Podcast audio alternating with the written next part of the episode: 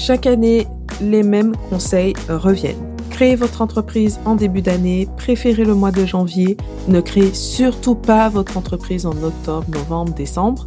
Mais est-ce vrai? À l'heure actuelle, est-ce que ces conseils sont toujours valables malgré les différentes évolutions qu'il y a eu en matière d'administratif? La réponse n'est pas si évidente et vous pourriez bien changer d'avis sur la question après avoir écouté cet épisode de podcast. Bienvenue sur le podcast J'aime la paperasse, le podcast qui rend l'administratif de la micro-entreprise plus simple, plus clair, plus accessible.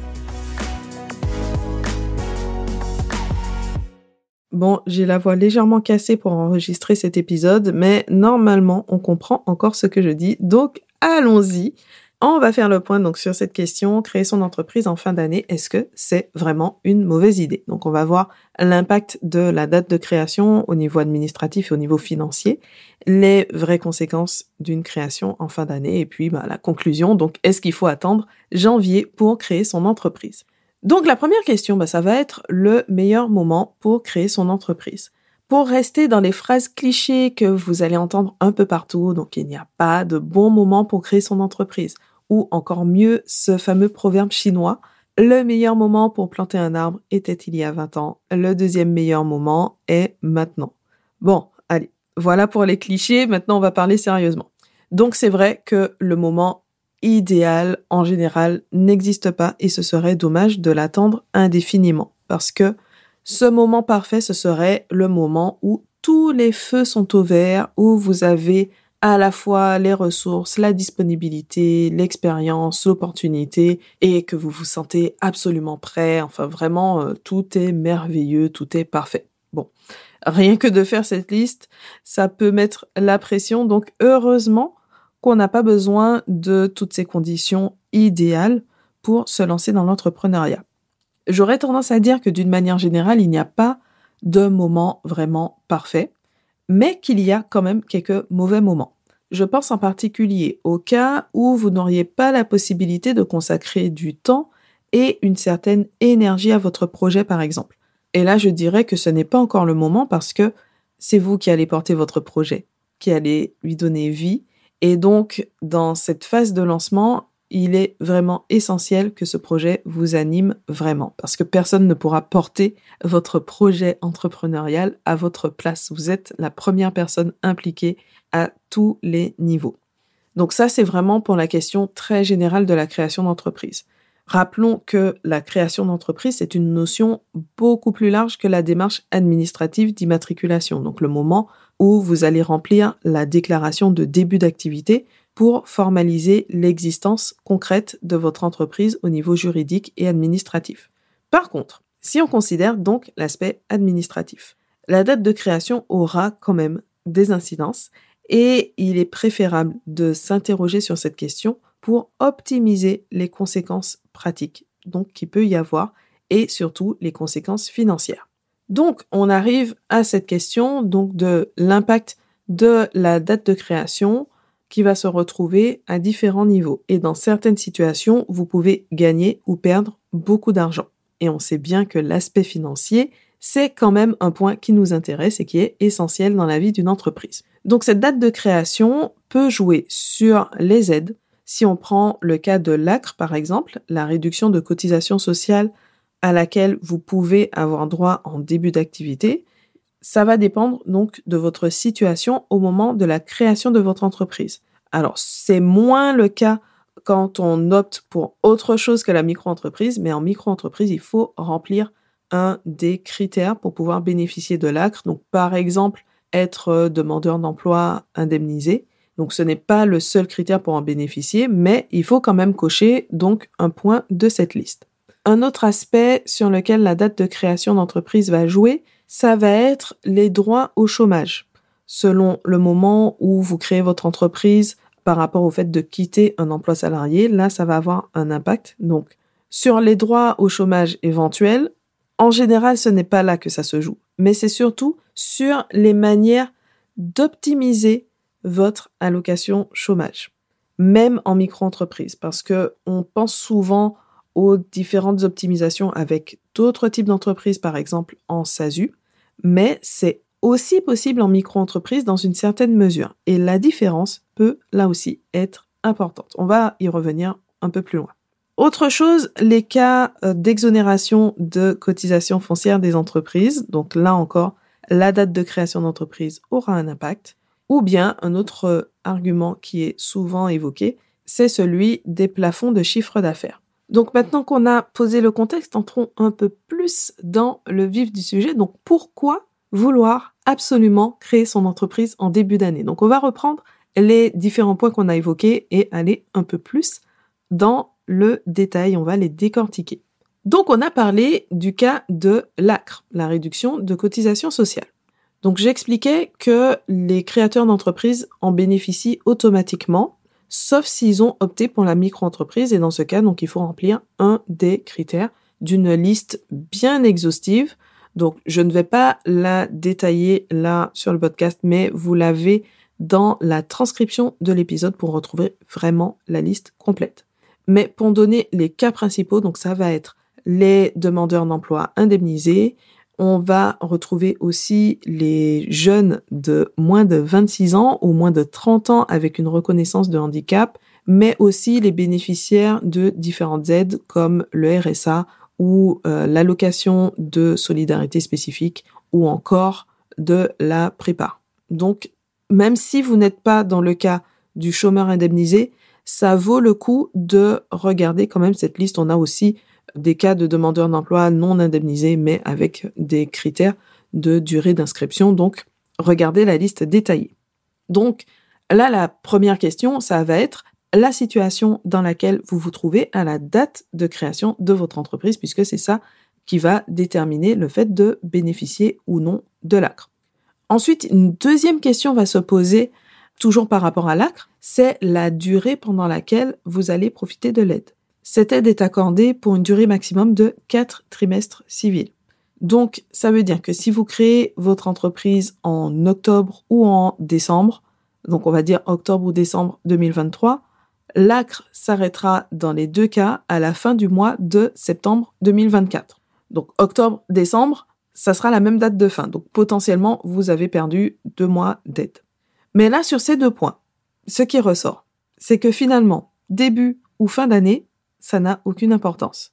Ce qui compte, c'est votre situation personnelle et professionnelle, donc au moment de la création d'entreprise, donc aucun rapport direct avec le calendrier, et le fait de vous trouver en début de trimestre civil, si possible, donc les mois de janvier, avril, juillet, octobre, peu importe qu'on soit en début ou en fin d'année. Ensuite, on a aussi évoqué l'exonération de CFE, donc la cotisation foncière des entreprises. Donc, pour rappeler ce que c'est dans les grandes lignes, c'est un impôt qui est payé chaque année par les entreprises qui fonctionnent globalement comme la taxe d'habitation. Donc, l'entreprise existe, elle paye sa cotisation foncière des entreprises. Grosso modo, on peut résumer ça comme ça. Il y a des exceptions, il y a des exonérations, etc. Mais c'est le fonctionnement général.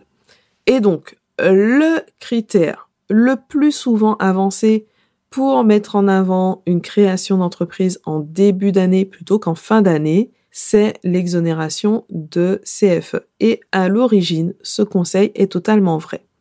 Donc, pour bien comprendre de quoi il s'agit, les entreprises ne paient pas de CFE pour leur première année d'activité, mais il s'agit de l'année civile. Donc, si vous créez votre entreprise en janvier 2024, vous bénéficiez de l'exonération de CFE pendant 12 mois, puisque votre première CFE, ça va être la CFE 2025, que vous allez payer en réalité en décembre 2025, donc presque deux ans après votre démarrage. Si vous créez votre entreprise en décembre 2024, vous allez payer votre première CFE à la même date. Donc, vous avez perdu quasiment un an d'exonération. Donc ça, c'est la règle générale. Mais comme toujours, il y a des subtilités. Parce qu'il y a eu des changements. Alors maintenant, ça commence à dater, hein, puisque c'est un changement de 2019, il me semble, 2018 ou 2019. Donc, une des subtilités, c'est que les entreprises qui réalisent moins de 5000 euros de chiffre d'affaires sont exonérées de CFE. Alors, 5000 euros, attention, c'est un chiffre d'affaires valable pour une année civile, mais une année entière. Donc, il faut faire le prorata, donc pour une création en cours d'année. Donc, par exemple, si vous créez votre entreprise en juillet, ça fait un plafond de 2500 euros. Donc, on est d'accord que c'est très peu, que ce n'est certainement pas le chiffre d'affaires d'une activité professionnelle qui vous permettrait de vivre donc euh, grâce à ce revenu. Mais ça veut aussi dire que si vous créez votre entreprise en décembre, mais que vous n'avez quasiment pas de chiffre d'affaires pendant le mois de décembre, vous n'aurez pas de CFE à payer en 2025 ni en 2026. Donc au final, vous allez même gagner un an d'exonération de CFE. Et on peut aller encore plus loin dans les subtilités par rapport à la vraie date de création qui sera prise en compte pour la CFE. Et donc là, ça remet pas mal en question cette histoire de créer absolument son entreprise en janvier. Ensuite, dans les arguments qui reviennent souvent, donc on a évoqué les plafonds de chiffre d'affaires, donc pour encourager à créer son entreprise en début d'année. Donc c'est l'idée que vous allez profiter d'une année entière pour éviter de déplacer le plafond de la franchise de TVA ou de la micro-entreprise. Donc pourquoi pas? Mais il ne faudrait pas oublier deux détails, donc détails vraiment entre guillemets. Donc le premier, tous les plafonds ou presque sont valables pour une année civile entière. Donc, de toute façon, le plafond va être proportionnel au nombre de mois entre la création d'entreprise et la fin d'année, le mois de décembre. Donc, pour être vraiment gagnant, il faudrait anticiper la création d'entreprise en début d'année alors que vous réalisez un chiffre d'affaires plus tard. Donc, pour allonger artificiellement la, durée qui va être prise en compte pour calculer le plafond. Donc, en gros, profitez du plafond complet d'une année alors que votre vraie activité se déroule juste sur quelques mois. Donc, ben là, pourquoi pas, mais ça peut vous faire perdre sur d'autres plans si vous bénéficiez, par exemple, de l'ACRE, d'autres aides. Voilà. Donc, euh, ça peut être un peu euh, limite comme euh, argument. Donc, l'intérêt peut être assez limité ici, voire très limité, parce que le deuxième détail, c'est que dépasser les plafonds, en fait, c'est souvent un faux problème. Déjà, Dépasser les seuils de chiffre d'affaires dès l'année de création, ça peut arriver. Et tant mieux si ça vous arrive, mais c'est loin d'être le cas général. Si c'est votre cas, ça veut dire que votre activité connaît un très beau développement et que la micro-entreprise ne sera probablement pas adaptée, et ça assez rapidement. Dépasser les plafonds de chiffre d'affaires, ce n'est pas une mauvaise chose en soi qu'il faudrait absolument éviter. Ça, c'est prendre les choses à l'envers, comme on l'a évoqué dans l'épisode numéro 44. Donc, arrêtons de prendre les choses à l'envers. Dans certains cas, on va même passer à la TVA par anticipation ou quitter la micro-entreprise volontairement pour accompagner le développement de l'entreprise. Donc, ce n'est pas vraiment un argument à prendre en compte pour déterminer la date de création de son entreprise. Donc finalement, créer son entreprise en fin d'année, est-ce que c'est une si mauvaise idée ou est-ce que parfois bah, ça peut être intéressant? Si on doit récapituler les différents arguments qu'on a évoqués, ce n'est pas forcément un choix gagnant et inversement, se lancer en fin d'année n'est pas toujours une mauvaise idée. Les deux options peuvent permettre certaines optimisations ou dans d'autres cas, elles n'auront juste aucune incidence.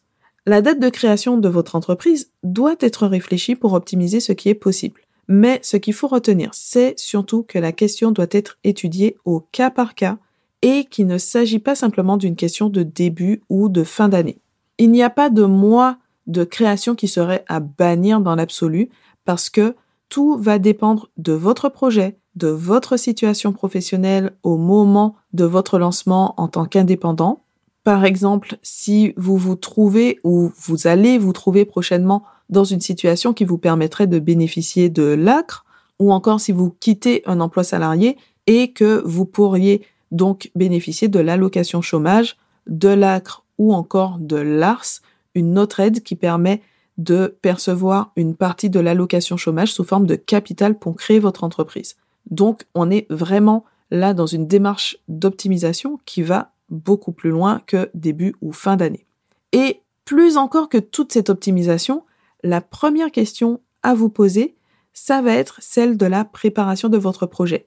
Est-ce que vous avez une offre qui est prête à être vendue, donc une activité qui démarre vraiment?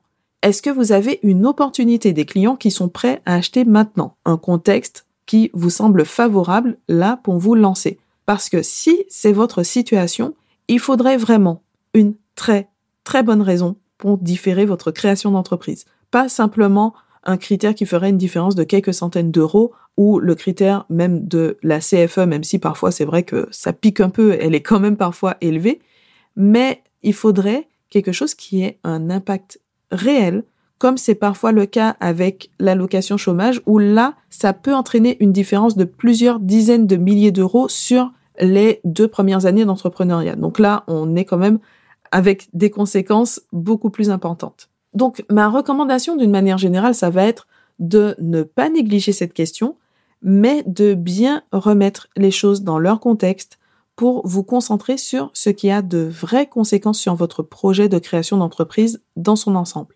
Et donc, sauf à avoir une vraie raison à ça, il est inutile de reporter votre création d'entreprise pour la réaliser absolument en début d'année.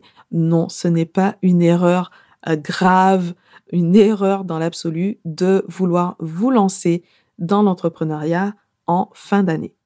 J'espère que cet épisode vous a plu et vous a apporté surtout des lumières et peut-être la motivation, le déclic qui vous manquait pour vous lancer pour aller plus loin, vous pouvez retrouver la formation Objectif Micro-entreprise qui vous aide justement à définir la date de création de votre entreprise et à voir toutes ses conséquences et puis bah, derrière à maîtriser la gestion administrative de votre micro-entreprise au quotidien pour avoir l'esprit serein face à toutes les obligations administratives parce que c'est vrai que ça ne s'invente pas. En plus, vous pouvez vous inscrire grâce à votre CPF et comme ça, vous gardez vos euros que vous pourrez investir dans d'autres aspects de votre entreprise.